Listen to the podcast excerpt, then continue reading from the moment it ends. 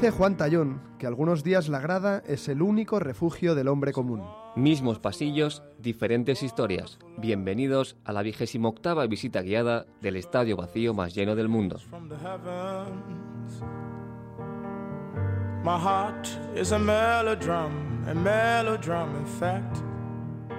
Hoy en Bowling Sound, Víctor Valdés. Saber perder. Setién y el ajedrez. El primer partido de Cruyff. Miquel Alonso desde el banquillo. El entrevistado de hoy, Manuel Javois. Hola, soy eh, Manuel Javois. Un placer estar aquí hablando con, con Panenka y un saludo a todo, todo el mundo que nos escucha.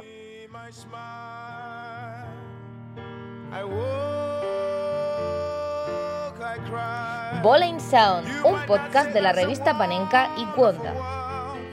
Temporada 3, episodio 8. Vencedores y vencidos.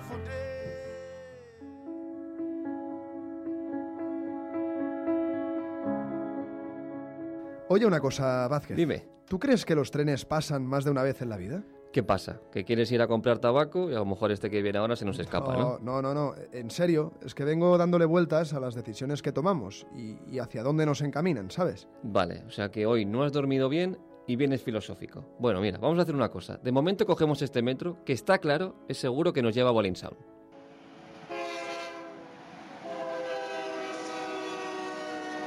El metro. A ver, cuéntame tus movidas. Te cuento, ¿vale? Es que todo viene del jugador sobre el que vamos a hablar ahora. Portero del mejor Barça. Cinco veces Zamora. Bueno con los pies y con las manos.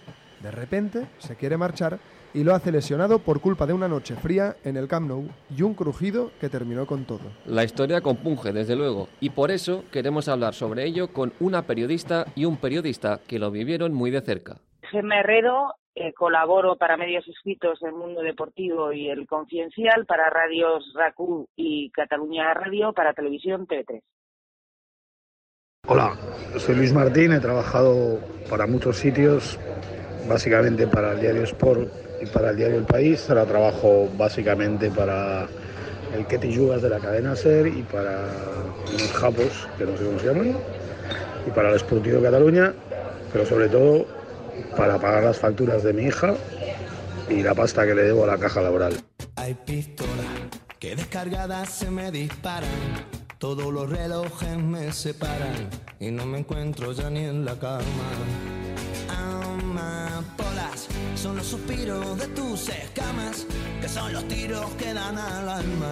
Si quieres verme estoy ¿Cómo se explica el final tan amargo de Víctor Valdés, con la lesión, la despedida del Barça y los últimos años, después de una carrera tan exitosa? Lo explico solamente por la personalidad del propio Valdés, que es bastante impredecible.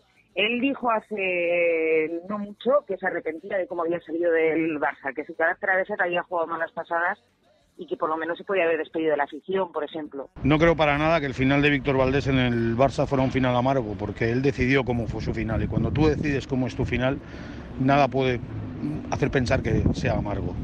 Él escogió y escogió lo que quiso.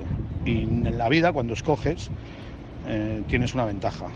No, no todo el mundo escoge lo que quiere y él escogió pero también el final tuvo mucho que ver con la, con la lesión. Yo creo que sin, sin la lesión hubiera sido totalmente diferente. Un poco explicable eh, desde el punto de vista de la lógica, pero es que intentar ponerle a Valdés lógica eh, es perder el tiempo. Él tiene un carácter muy particular y muy peculiar, tanto es excesivo en lo bueno y, y en lo malo.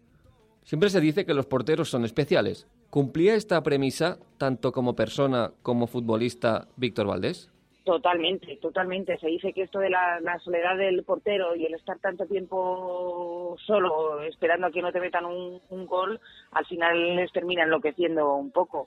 Y no sé si es enloqueciendo, pero sí que tienen unas personalidades mm, diferentes y peculiares. Y Valdés sin duda la, la, tenía. Los porteros son especiales y Víctor Valdés es una persona especial, pero no como portero, sino como persona. Víctor Valdés es una, es una persona a la que hay que conocer para saber la dimensión de, de su grandeza. Y si tienes la suerte de conocerle, sabes que es una persona especialmente especial. Pero ese carácter fuerte también lo utilizaba para, para proteger a los más débiles Iniesta siempre ha contado que él cuando llega a la, a la masía y está solo y es un niño y además es un plenque y es bajito y es muy blanquito y se meten con él, el que le defiende siempre es, es Valdés, que era el, extremo opuesto, fuerte, eh, echado para adelante, con carácter y demás. Y, y, esas cualidades de Valdés a veces nos han pasado por, por alto. Ahora está entrenando en el juvenil del Moratalaz, alejado de los focos. ¿Puede volver a ellos para convertirse en un técnico de renombre y romper con la tendencia de que pocos exporteros triunfan en los banquillos? Yo creo que sí, a él le gustaba mucho el, el, fútbol, le encantaba hablar sobre fútbol y me acuerdo, por ejemplo, en un documental de Guardiola que vi hace, hace poco, que cuando Guardiola le explicaba, por ejemplo, y le intentó subir al barco con, bueno, pues con los cambios tácticos, con que él participara más en el, en el juego y que fuera el primero en, empezar a sobar la, la pelota, que él pensó, este hombre está loco, pero no me importa porque yo también. Está entrenando al juvenil del Moratalaz porque él ha escogido entrenar al juvenil del Moratalaz. Tenía otras ofertas, pero por una decisión vital decidió vivir en Madrid y, y en Madrid pudo escoger otras opciones. Escogió esa. Volvemos al principio. Víctor Valdés siempre ha escogido su camino. Ha tomado decisiones que a veces no se entienden, pero cuando te las explica es fácil comprenderle. Mm, sí, tiene futuro, claro que tiene futuro porque ha aprendido de los mejores. Y yo estoy convencido que será un gran entrenador. Y, y estoy convencido que dará los pasos correctos para conseguirlo.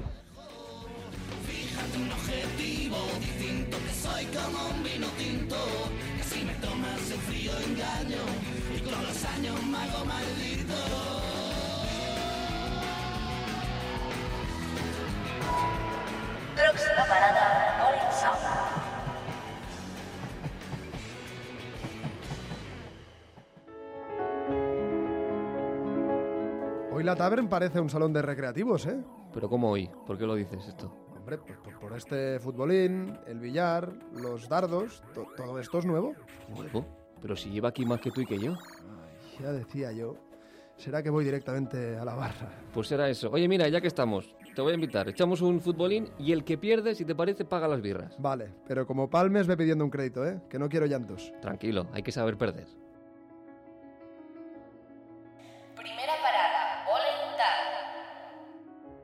El fútbol es para humildes, porque es el único oficio en el que puedes hacerlo todo mal en un partido y ganarlo, y puedes hacerlo todo bien y perderlo.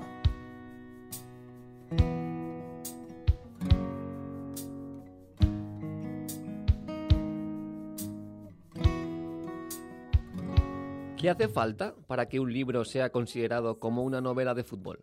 Con esa duda abrimos las páginas de Saber Perder, el libro escrito por David Trueba, publicado por Anagrama en el año 2008. Por encima de la trama están los cuatro personajes y la relación que se gesta entre ellos. Los cuatro forman un elenco de tipos vulgares, de perdedores incluso, que siempre esperan el próximo partido para remontar. Silvia, Leandro, Lorenzo y Ariel son los cuatro protagonistas. La relación entre los tres primeros es fácil, Silvia, que celebra su decimosexto cumpleaños al inicio del libro, es la hija de Lorenzo y la nieta de Leandro. Ariel Burano es un futbolista que teóricamente no tiene nada que ver con los otros tres personajes, hasta que una noche atropella a Silvia.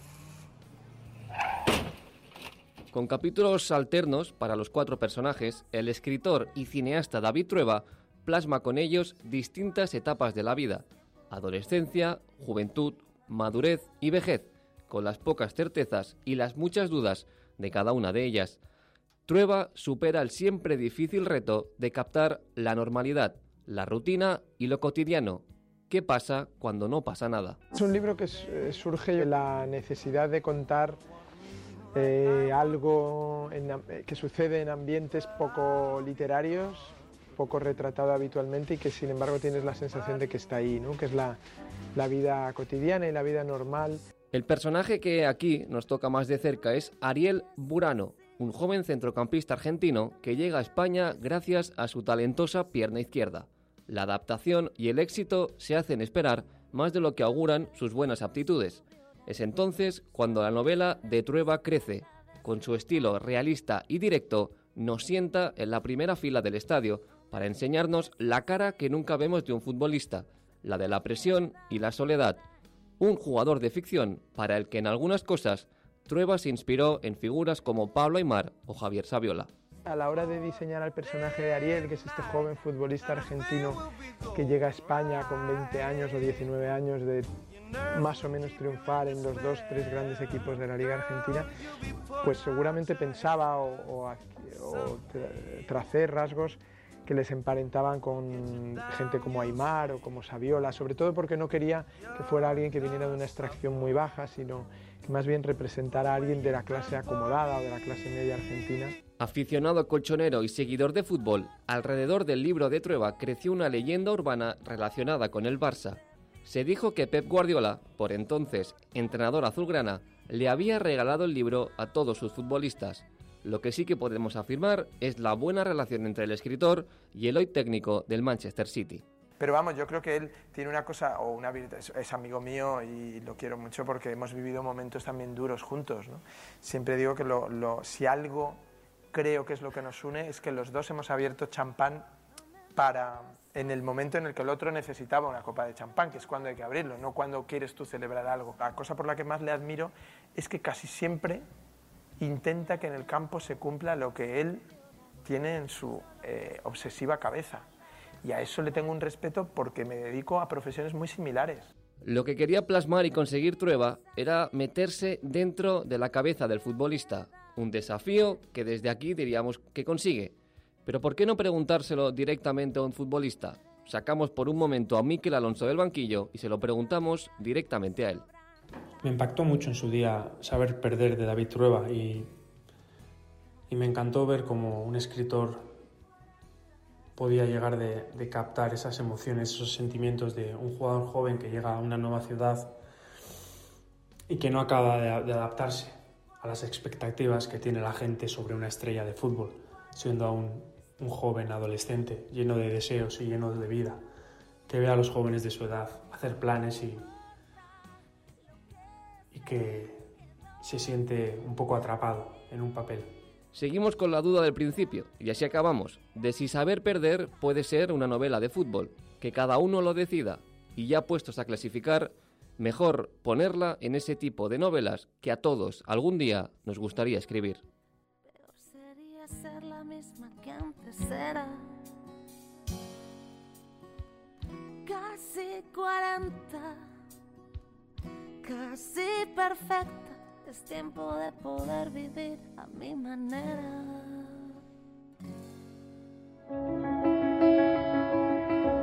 Centrocampista, portero, delantera, con los que han pasado por el vestuario ya podemos echar un partido, ¿eh? Sí, pero aunque son buenísimos, necesitamos a alguien que los entrene. ¿Y ese tablero de ajedrez, Vázquez? Tú llama a la puerta. ¿Se puede? Segunda parada, el vestuario. Quique Setién, entrenador de fútbol.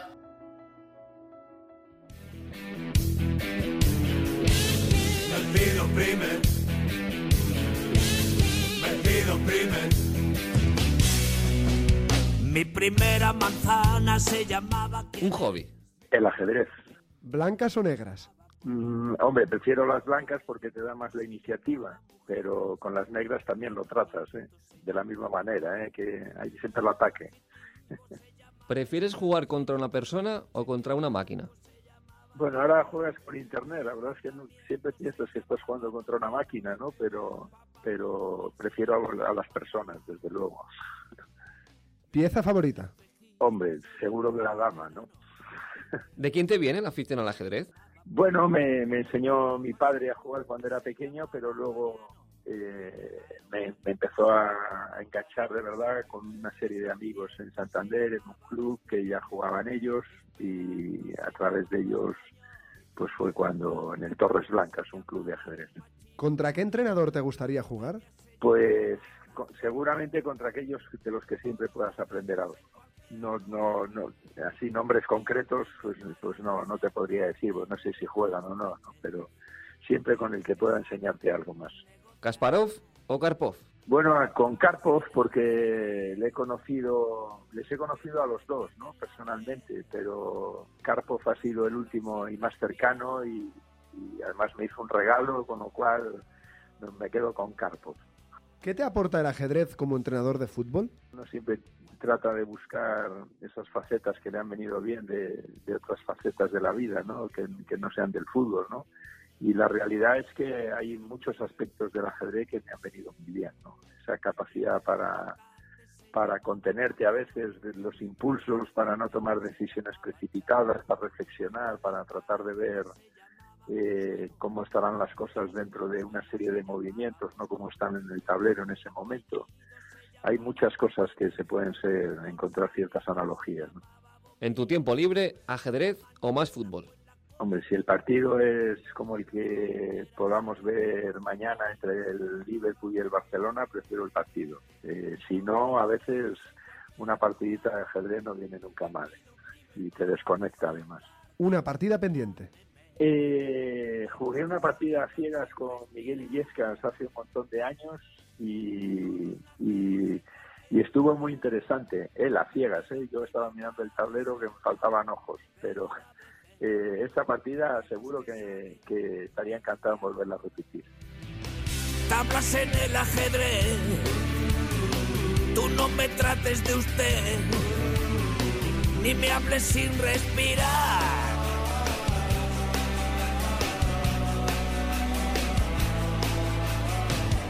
Pido primero.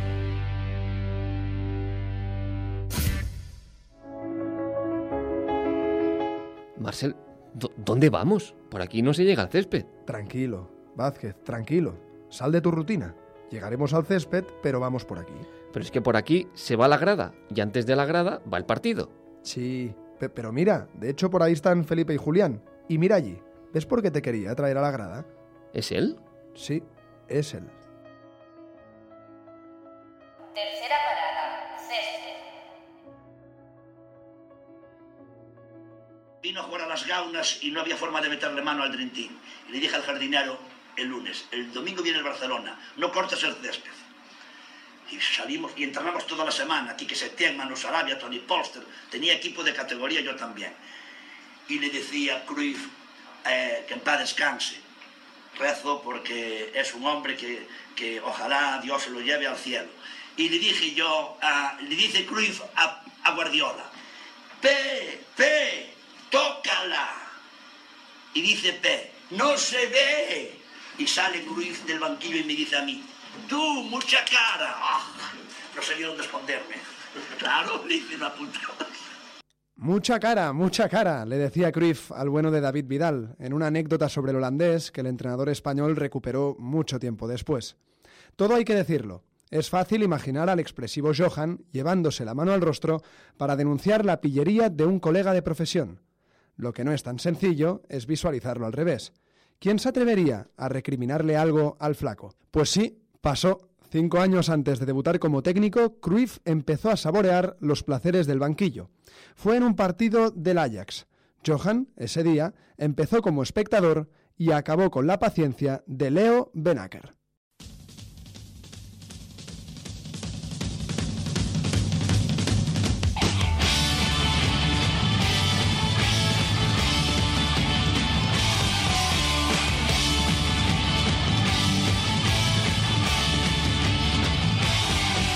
La historia la contó Christian Gleises en el Panenka 61. El 30 de noviembre de 1980, tras un mal inicio de temporada, el Ajax recibió al Twente ante más de 13.000 espectadores. Entre todos ellos, como un hincha más, estaba sentado Cruyff, leyenda del club, cuya etapa como jugador en Estados Unidos ya estaba acariciando su fin. En Ámsterdam, conscientes de que su retirada podía estar cerca, ya empezaba a circular el rumor de que podría ocupar el cargo de consejero deportivo pero todavía no había nada oficial. ¿Disfrutaste más de entrenador o jugador? Jugador, ¿eh? Jugador siempre. Jugador es lo máximo, ¿no? Cada vez que estás más lejos del campo es, un paso atrás. Es un paso atrás. Pero yo me he disfrutado mucho en, ser entrenador, observando, mirando cómo puedes mejorar, cómo puedes hacer esto, ayudando a la gente. Se adelantaron los locales, pero pronto el signo del encuentro cambió y el Tuente, en unos pocos minutos, no solo restableció la igualada, sino que luego colocó un sorprendente 1 a 3 en el marcador. Estábamos bien colocados en el campo. Los futbolistas del Ajax no podían hacer nada. Estábamos haciendo un partidazo. recupera en la revista Dealing, zaguero del equipo que iba por delante, y sigue. Pero después llegó él. Y sí, él era Cruyff, que bajó cabreado de la grada, abrió la puerta metálica que separa el vestuario del terreno de juego y se colocó en el banquillo, al lado de un atónito Benaker. No vi nada, solo comencé a notar que la multitud empezaba a rugir, recuerda Dilling. Engalanado con su chaquetón, Cruyff gesticulaba, alentaba a los futbolistas, se levantaba la mínima ocasión, participaba del partido escribe Glazes. ¿De dónde sacaba esa seguridad? ¿De, lo que fue como futbolista? Yo, yo, creo que siempre lo he pensado, pero si cuando tienes 16 años y te empieza a decir todo el mundo que tú eres el mejor del mundo y te lo crees y actúas que lo va, y actúa, a discutir contra el mundo y actúas de tal manera uh, es así. Entonces el proceso es su autoconvicción y, y aparte siempre he pensado que muchas de las teorías o de las cosas que él decía igualmente no se las creía, probablemente pero te hacía creer que era, que era de, esa, de esa manera. Y comenzó a suceder lo inevitable. Hizo entrar al joven Rijkaard y cambió a muchos jugadores de posición. Antes del descanso, el Ajax redujo diferencias y ya en el segundo tiempo, atacando todo el rato, le volvió a dar la vuelta al electrónico para firmar un 5 a 3 final. En el banquillo, el flaco estaba exultante. Ben Acker un poco menos, claro. Aunque quiso restarle importancia en sus declaraciones post partido, Años después demostró que no se había olvidado de aquel suceso. De hecho, admitió directamente que aquel día, más que recriminarle, le tendría que haber dado un puñetazo a su compatriota.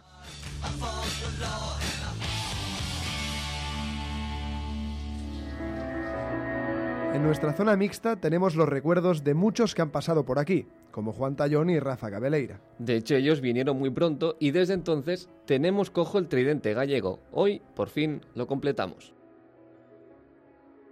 Quinta parada, zona mixta. Manuel Javois, periodista del país y escritor, autor de los libros Grupo Salvaje, Nos vemos en esta vida o en la otra y Mala Herba.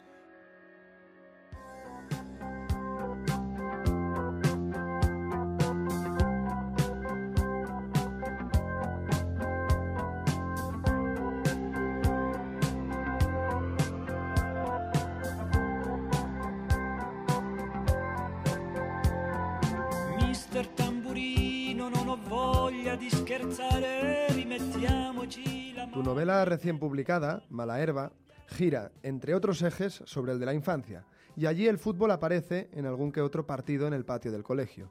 ¿Cuál es el primer recuerdo futbolístico de Manuel Javois? Hay un partido de fútbol en, el libro Mala Herba que, que eh, evidentemente es una recreación, es un recuerdo, pero sí que es verdad que nosotros para, y, creo que esto no es patrimonio exclusivo de mi ciudad, eh, en aquella época, pues finales de los 80, primeros de los 90, en algunas ocasiones había que apartar jeringuillas para poder para poder jugar, había que apartarlas, bueno, pues había que dar una patada a un par de ellas para poder tener el campo eh, liso y poner los montones de ropa y tirar la pelota ahí en medio. mi primer recuerdo futbolístico que yo tengo viendo la televisión es un es un Barcelona Real Madrid que, que terminó con que terminó creo que la primera parte con un 3-0 y yo pensé que nos iban a meter como un carro de goles. Yo no sé ya porque era del Madrid, no tengo ni, idea y de hecho era muy, muy, muy pequeño.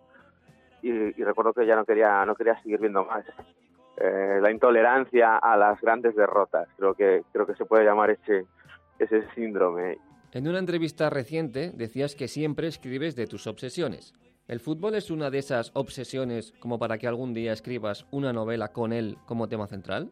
es probable que, que, eso que eso vaya a ocurrir no no, no sé si no sé si ahora pero eh, es un deporte que tiene todos los ingredientes para para poder escribir una gran novela una gran novela de él ¿eh? y hay una cosa que por ejemplo es muy es muy literaria que es el, tiempo finito no eh, el, el, novelista o el escritor trabaja con un concepto del tiempo que, que estira y acorta a su gusto en el campo tienes 90 minutos, no hay más para poder hacer todo lo que quieras, ¿no? Eh, tienes también la sensación de que las cosas están hechas cuando finalmente eh, todo cambia en un segundo, ¿no? Eh, tienes una cosa que es muy, muy épica y muy literaria, que es la del penalti, es la de un hombre contra otro y un balón en medio. Todo eso, ese material es muy, muy, muy literario. Y luego cuando empieza el partido, la sensación de irrealidad eh, esos momentos siguen siendo para mí, eh, eh, siguen, siguen consiguiendo que mis, que mis sensaciones o mis emociones sean casi idénticas a las que eran cuando, cuando era un niño. Por eso me gusta tanto y por eso recurro tanto al fútbol en muchas ocasiones para explicar las cosas, ¿no? Porque muertos los abuelos, probablemente ya el fútbol sea lo, único en lo que pueda todavía volver a sentirme algo parecido a un niño, ¿no? ¿Disfrutas más el fútbol ahora que no escribes sobre él día a día en el país? Uh, hombre, esta temporada no me ha dado tiempo a disfrutar absolutamente casi nada del fútbol, sinceramente, porque yo disfruto del fútbol en la medida en que puedo disfrutar del Real Madrid. Y... Pero fíjate, me he visto estas semifinales de Champions, veo muy pocos partidos al año en los que no juega el Real Madrid. Respecto a tu pregunta, lo disfruto exactamente igual. No, no, me, no me influye, la verdad, porque no... Uh, cuando, escribo de él y, y, y, pues pues puedo transmitir unas cosas y cuando no no las transmito igual pero las emociones que pasan por dentro eh, son las mismas. A mí me resulta muy difícil ver un partido muy importante del Real por ejemplo y dedicarme a, a, escribir y a tomar notas mientras dejo de verlo. Primero lo veo voy tomando cuatro cosas y en el momento en que sí ya va a acabar o, o, o ha terminado ahí tengo 10 minutos para escribirlo todo de corrido eh, y además tengo la sensación de que si no estoy mirándolos los desprotejo. No sé si eso te pasa a ti, pero yo con mi equipo, cuando estoy viéndolo bien por la televisión o bien en el campo, eh, si no los atiendo bien, se me desconcentra. Y luego ya no te cuento nada cuando de repente se me escapa un partido de liga. En, esta, en este año, por ejemplo, se me, han, se me han escapado varios. Me siento un poco responsable de lo que le ha pasado al Real Madrid.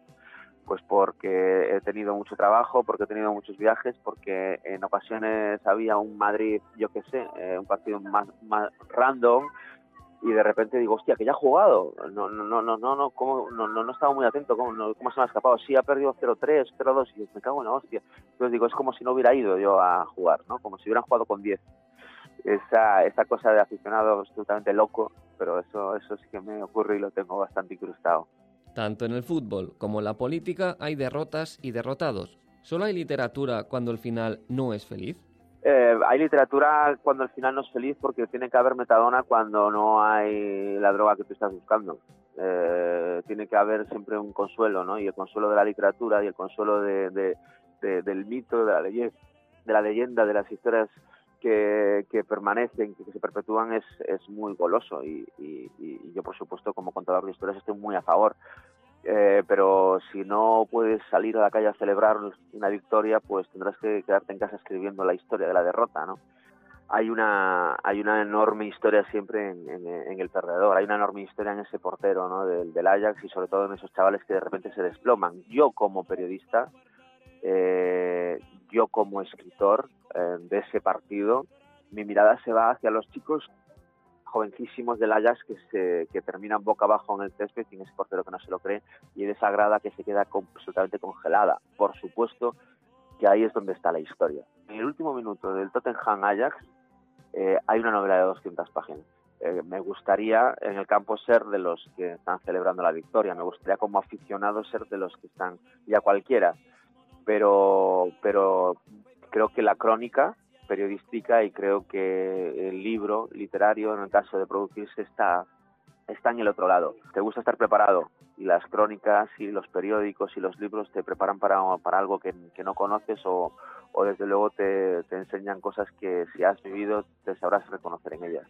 ¿Es Zidane la personificación de la felicidad para el Madrid? Fíjate, Zidane es, eh, encarna tanto la felicidad que este año lo hemos eh, fichado para que nos gestione la depresión. ¿no? porque no, no, ya sabemos que este año no íbamos a poder hacer nada con él y sin embargo lo hemos dicho ven aquí y gestionanos este fracaso no y nos da igual que sigas perdiendo pero queremos tenerte cerca como para poder como una especie de de, de, de, piedra que, que, te cuelgas del pecho y que tienes la sensación que con ella te va a dar buena suerte. Eh, pero sí, sí, ha sido un hombre eh, eh, de, de, éxitos irreales, bueno, realísimos porque los hemos podido disfrutar pero pero fíjate tú lo que hizo cuando cuando llegó fíjate tú lo que consiguió. Eh, hemos tenido suerte en momentos muy puntuales hemos tenido un juego impresionante en otros momentos. Hay un peligro en eso no hay un riesgo en eso que, mucha gente piensa que no se va a perder nunca con Zinedine Zidane. Por eso en ese sentido ha sido bueno traerlo estos meses en los que ha podido perder a gusto que a nosotros nos importe mucho porque ya estaba todo más o menos perdido y, y lo que sí tenemos que saber es que la siguiente temporada eh, no va a poder continuar muy probablemente, ojalá me equivoque, la racha de, rondas y de, partidos ganados en Europa, porque eso significaría ganar la Copa Europa siempre. Y a mí me hace mucha gracia que los clubes como nosotros, o como el Barcelona, o como cualquier otro grande, que cada vez que pierde la Copa de Europa es como un drama y una gran tragedia. Hombre, el milagro es ganarla, ¿no? De todos los partidos, de todos los equipos que empiezan, el milagro es ganar un título, no, no perderlo. Si, si perderlo es lo más común. Hace un tiempo pasó por aquí Cabeleira y le preguntamos quién sería él en el tridente Messi, Neymar, Suárez, quién sería Tallón y quién serías tú. Ahora es justo preguntarte a ti quién sería quién en la BBC. Me voy a poner Benzema, pero no por no tanto por sus eh, no tanto por mis propiedades eh, eh, por mis propiedades profesionales sino por porque es uno de mis jugadores fetiche y sobre todo porque me, me gusta jugar en muchas partes del campo.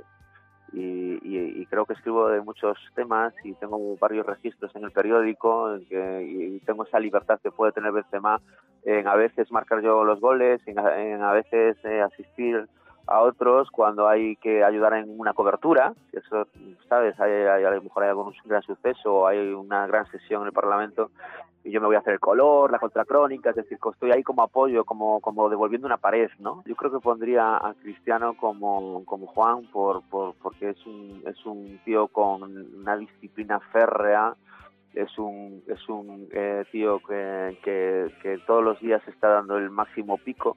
Eh, y que y que como, como además es el más lector podemos podemos equipararlo a los entrenamientos no es un tío que, que se entrena al máximo que, que, está siempre fino para poder escribir de cualquier cosa y para poder escribir cualquier libro porque tiene la capacidad eh, de, de, de, leérselo todo y por lo tanto como cristiana de no salir del gimnasio. Y en el caso de, Rafa pues lo vería también como como como Bale eh, primero porque de repente en una final de la Copa de Europa te mete una chilena por la escuadra y que te quedas te quedas a cuadros, ¿no? Y después porque yo sé que a él le gusta mucho jugar con eso de la irregularidad y de, y de, y de pegarse cuatro sprints y ventilarse el equipo contrario y otras veces andar por el campo mirando las musarañas y en, ensimismado, ensimismado y entretenido con sus entretenido con sus cosas pero que vamos que al 100% desde luego yo creo que, que, que a los dos con cualquier carrera nos, nos barre y decide el partido él por sí mismo.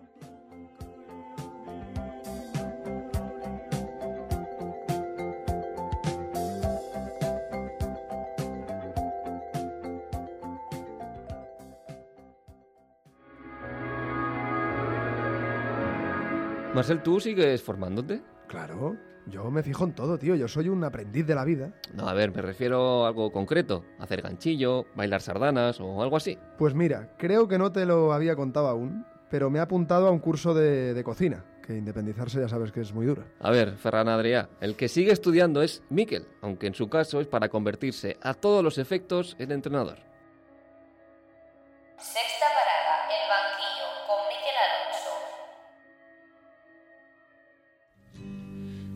Was dancing when I was 12.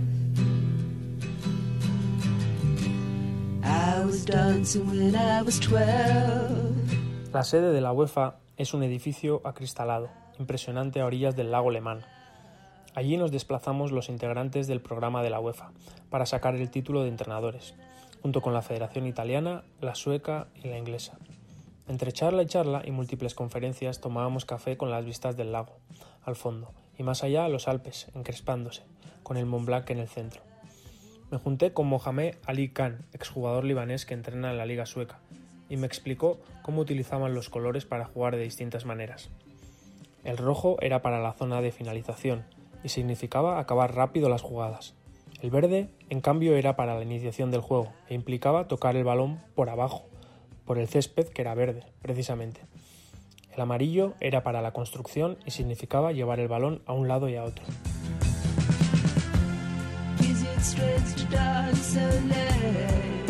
Tras escuchar a cada delegación presentar un entrenamiento y sus objetivos en la sala de presentaciones, nos desplazamos al campo de fútbol que hay enfrente de las oficinas. Allí suecos e ingleses dirigieron una tarea con un equipo sub-21, que esperaba en el campo dispuesto a cumplir todas las instrucciones. Melberg dirigió la sesión junto a Elisabeth Gunnarsdottir, entrenadora y exjugadora islandesa.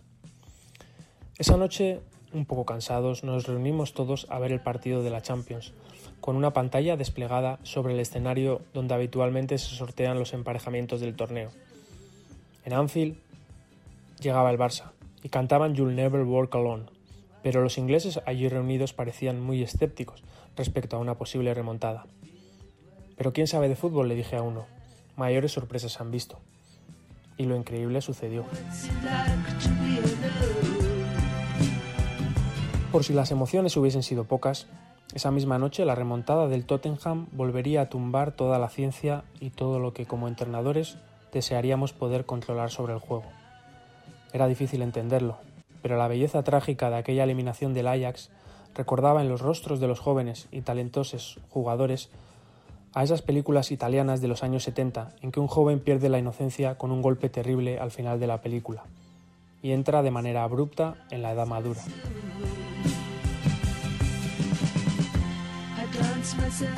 Poco había que hablar ya de fútbol, a pesar de las charlas y conferencias después de tantas emociones. Y en ese clima apareció Gianni Rivera, tomando un café y mirando hacia el Mont Blanc que estaba al fondo, destacando en la cordillera de los Alpes. Era blanco como su cabellera. Recordé lo que me había contado un compañero. Gianni Rivera era la, gran, era la gran estrella de Italia en el Mundial de 1970, junto a Mazzola. Rivera era centrocampista y jugaba en el Milán, y Mazzola, en cambio, era delantero del Inter. Ambos eran los jugadores más brillantes de toda Italia. Pero contra toda lógica, si el entrenador los ponía juntos, ninguno de los dos jugaba bien. Así que cada uno jugaba un tiempo, para no anular el brillo del otro. A esa táctica el entrenador la llamaba estafeta. Eso me recordó a la frase que el seleccionador de Bélgica, Roberto Martínez, dijo sobre seleccionar en una de las conferencias del día. Mi responsabilidad es seleccionar no a los mejores jugadores, sino a los mejores miembros de un equipo.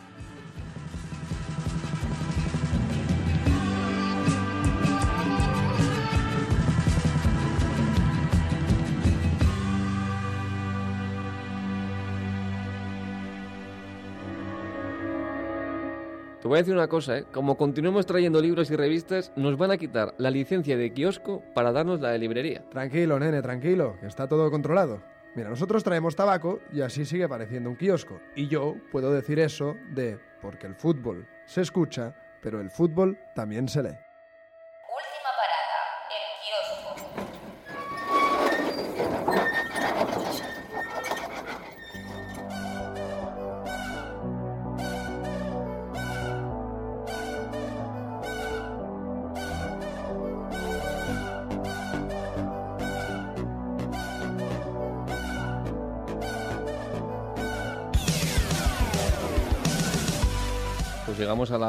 Última parada de nuestra particular línea de metro. Qué bien se está aquí, Gocia. Sí, sobre todo rodeado de libros como por ejemplo, obviamente, Saber Perder, de David Trueba, del que hemos hablado en nuestra tavern, Mala Herba, el nuevo libro de Manuel Javois, nuestro entrevistado en la zona mixta, y la nueva Panenka. Volvemos a sacar los pantalones de campana con la Panenka 85. Sí, volvemos al rollo retro en esta Panenka 85, un número que dedicamos a las gestas europeas del Nottingham Forest, de aquel maravilloso Nottingham Forest, de las que se cumplen justo ahora 40 años. Y un número en el que además también entrevistamos a Obrevó. ¿Te suena Obrevó Vázquez, no? El, el Sí, colegiado el que- guitarrista. el colegiado que la lió un poco para algunos en esa eliminatoria ya célebre entre Barça y Chelsea en, en la Champions. Y un número que además de todo esto y muchos otros contenidos, también incluye tres recomendaciones literarias que hacemos nuestras. Sí, que son estas. Markaz Tulkarem, el retorno del equipo refugiado, escrito por Joseba Zabalza. Josep Asculá, el catedrático del fútbol, con David Salinas como autor, y Al fútbol es así, que es un recogido de relatos de conocidos periodistas y escritores. Tres recomendaciones literarias que están en la nueva parenca que pueden conseguir. ¿Cómo nos gusta hablar de escritoras y escritores que escriban, valga la redundancia, sobre fútbol? Demasiado a veces, parece. Ya hemos entrevistado a unos cuantos en lo que, en lo que va de Bowling Sound, pero ahora queremos conocer la opinión de nuestros oyentes. Queremos que nos digáis o que nos recomendéis un autor o una autora que escriba sobre fútbol y que tendríamos que, que conocer. Reduciéndolo a algo más sencillo. ¿Cuál es vuestro escritor o escritora sobre fútbol de cabecera. Para participar, lo de siempre, nos lo enviáis a nuestro Twitter, arroba bowlingsound, arroba bowlingsound, y entre todos los que participéis sortearemos una revista Panenka 85. A ver si me toca a mí, que ya vendría siendo hora, que todavía Y la no revendes. ninguna. bueno, pues ahora sí, bromas aparte, es momento de ir cerrando el kiosco y con ello de ir cerrando nuestro tour.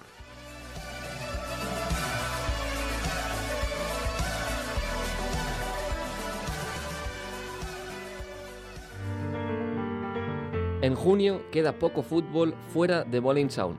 Dentro, el balón siempre rueda. Volved, volved, porque la próxima vez será distinto. Todavía será Bowling Sound, pero sus historias serán otras.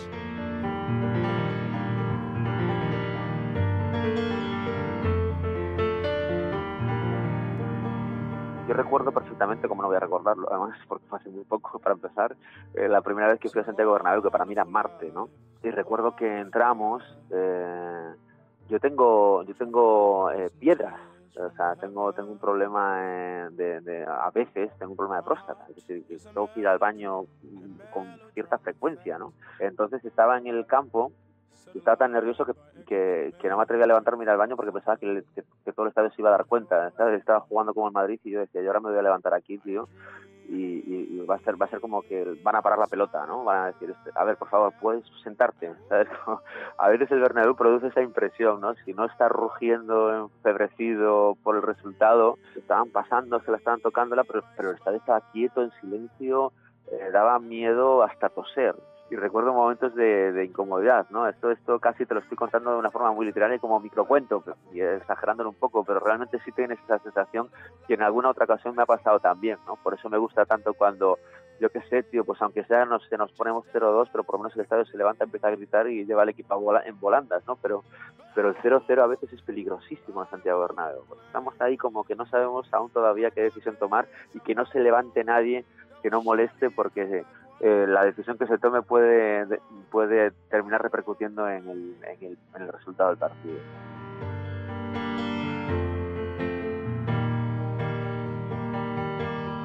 Escucha todos los episodios de Bowling Sound en cuonda.com.